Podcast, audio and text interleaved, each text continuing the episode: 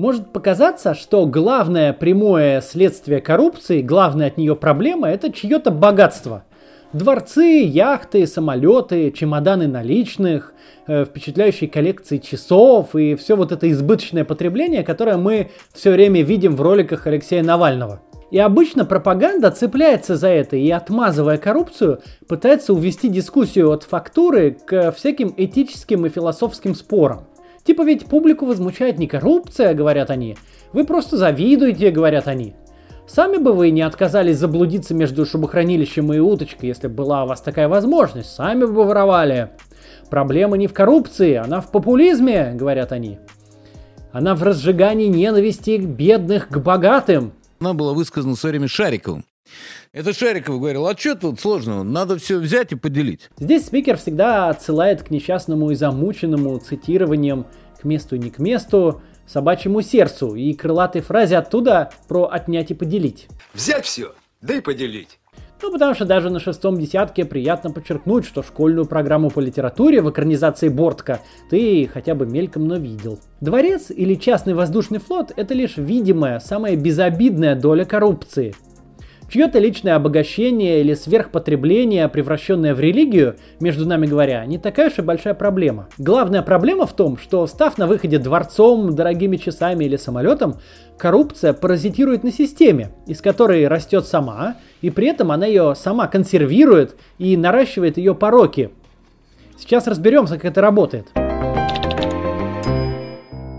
В общем, проблема состоит в том, что 1 доллар коррупционного дохода это когда 10, а когда и 100 долларов прямого ущерба системе. Для того, чтобы механика была понятна, сначала обратимся на другую сторону, на сторону предпринимателя.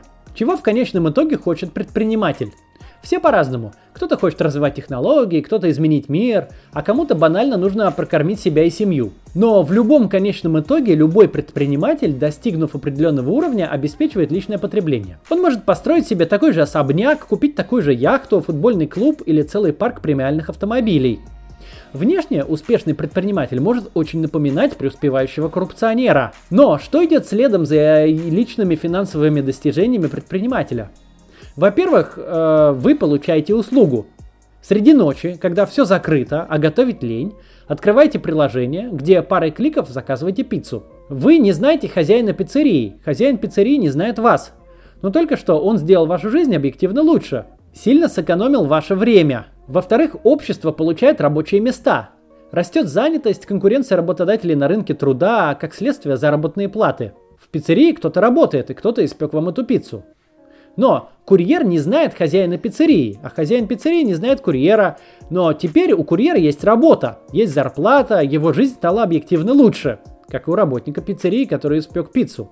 Оба они отправляются потреблять, сделав объективно лучше жизнь далее по цепочке транзакций. В-третьих, общество получает налоги, Инфраструктура, социальная сфера, безопасность. Жизнь становится объективно лучше уже не у отдельных людей, а улучшается среда обитания в целом. Услуга, совокупный спрос, рабочие места, налоги, предприниматель безотносительно своей первоначальной цели неизбежно генерирует во имя ее достижения массу общественных благ, хочет он того или нет. Коррупция же никогда не возникает на ровном месте. По природе своей коррупция – это эксплуатация дефектов системы. Если процесс получения лицензии, разрешения, согласования, сбор пакета документов для строительства или подключения к сетям устроены адекватно, существует прописанная и понятная процедура, как это делать, вы не будете давать взятку. Вам просто не за что будет ее давать. Чиновник делает свою работу в соответствии с правилами, получает за это зарплату, а вы услугу от государства. У вас нет почвы для коррупционной сделки, ему просто нечего вам предложить. Ну кот. Ну что это такое? Все, убежал. Продолжаем после кота. В общем, коррупционные доходы всегда идут от сломанных процедур. Плохое и избыточное регулирование, устаревшие неактуальные правила и непрозрачные скомпрометированные процессы взаимодействия. Вот это все создает спрос и возможность вообще коррупции. Вам сегодня не придет в голову платить таксисту два счетчика или давать взятку на входе в ресторан. А ваши родители, бабушки и дедушки их давали. Они платили взятку товароведу за итальянские сапоги, они платили администратору в гостинице за номер, они давали бутылку водки сантехнику, иначе не мог быть отремонтирован кран. Я прихожу к тебе, ты через зав склад, через директор магазин, через туаровед достал дефицит. 40 лет назад директор автосервиса был первым после Бога, рядом с партийными чиновниками. Это Трунов Валентин Павлович, наш новый директор автосервиса. Он распределял не просто дефицитный, но сверхдефицитный ресурс. Да что там автомобили? Колбаса была таким дефицитом, что вводить знакомство с директором продовольственного магазина или даже просто продавщицей было просто необходимо, если ты хотел хотя бы по праздникам иметь на столе сервелат. Коррупционные доходы распределителей советского дефицита росли на самой природе плановой системы. И, кстати, именно этот аргумент иногда становится одним из основных для защитников коррупции. И да, такие есть. Многие люди говорят, что коррупция исправляет плохие институты и неработающие процедуры. Дворец коррупционера растет на том, что кто-то согласовал свою вывеску на ресторане за неделю, а не за два года.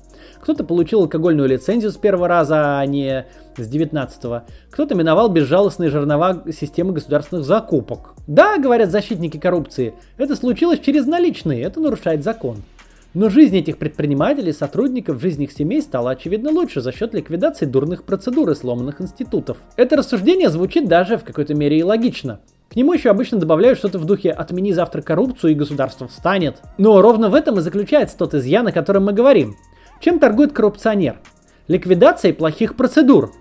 В чем коррупционер жизненно заинтересован, без чего коррупционные доходы заканчиваются сразу – консервации существующих и размножении новых плохих процедур, избыточного регулирования и непрозрачных и намеренно усложненных схем взаимодействия. Для того, чтобы брать за пропуск в калитку, нужно построить забор, а после ревностно его охранять. Этот забор, с одной стороны, наносит прямой вред обществу, а с другой создает из операторов калиток и ворот в нем могущественную и крайне влиятельную группу интересов. Доходы этой группы интересов стоят на том, чтобы забор только рос, заключал в себя все новые площади и никогда не был снесен. Проблема здесь вовсе не в том, что операторы обогащаются.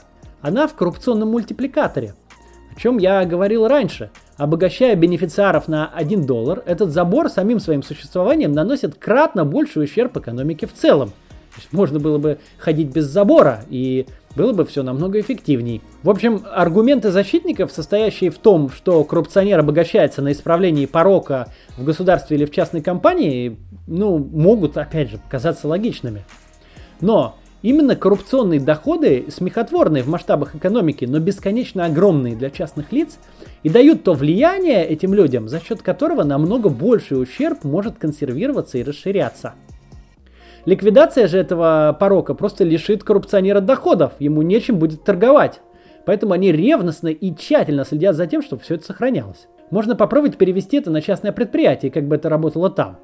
Когда менеджер по закупкам вашего завода берет откат за топливо, он совсем гроши берет в а, пропорции к заводскому обороту. Но мало того, что он напрямую саботирует всю экономику производства, то есть вы уже не получаете нужное вам самое лучшее или самое дешевое топливо, вы получаете топливо, того поставщика, который нанял вашего менеджера за наличные. Но он еще становится достаточно богат, чтобы по цепочке коррумпировать всю систему надзора и контроля, консервируя именно те процедуры, которые позволяют ему обогащаться. Вы, как директор завода, может и хотели бы все изменить, провести полный аудит, выгнать или вообще посадить сотрудников, которые вас грабят но уже сформирована обширная группа интересов, паразитирующая на скомпрометированном механизме.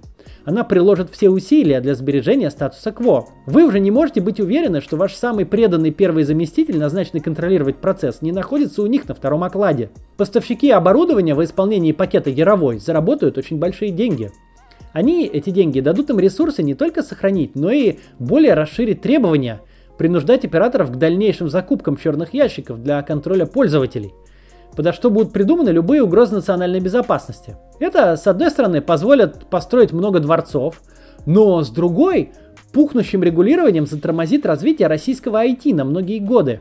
В этом и есть ключевая разница.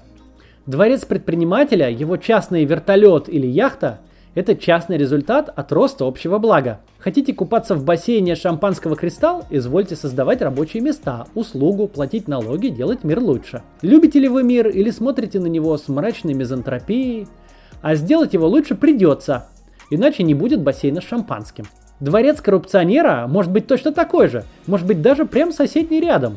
Но он растет из пороков системы, эти пороки обогащают коррупционера, но системе наносят кратно больший ущерб, за который потом расплачиваются все. Без этих пороков, если их ликвидировать, нечем будет торговать, не будет и дворца. Коррупционер, безотносительно, опять же, личных качеств, заинтересован в том, чтобы пороки системы сохранять. Предприниматель богатеет с блага, а коррупционер с ущерба.